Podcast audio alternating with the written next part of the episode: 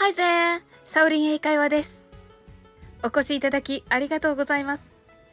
オリラジのあっちゃんこと中田敦彦さん。海外移住をされていますよね。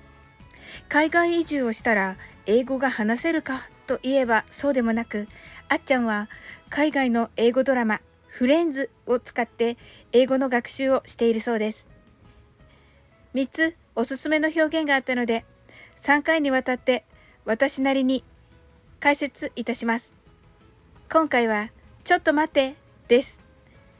あなたはちょっと待ってを英語で何と言いますか ?wait そうですね。大正解です。海外ドラマの中のネイティブは hold on と言います。hold on は実はたくさん意味があります。hold on は hold 掴んでいる状態が on 続いているというイメージです。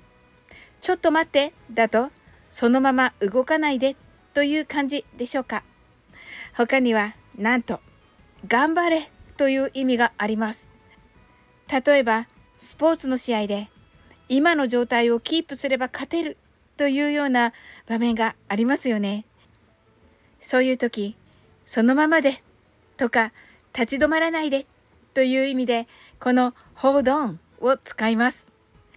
とても便利なのでぜひ使ってください。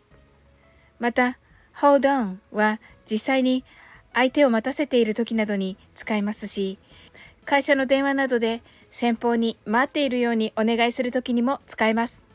とても便利で表現も多岐にわたるのでネイティブは一日に何度もこれを使います。実際に発音もしやすく海外旅行でも頻繁に使えてとても便利です。今日も楽しく配信させていただきました。最後までお付き合いいただきありがとうございます。この番組はお好きなことをしながら耳だけこちらに傾けていただく聞くだけ英会話をコンセプトにお送りしています。これからもゆったりと気軽な気持ちで楽しく聞いてくださいね。コメントやフォローいただけると本当に嬉しいです。それでは次の放送でお会いしましょう。That's all for today. Thank you. See you!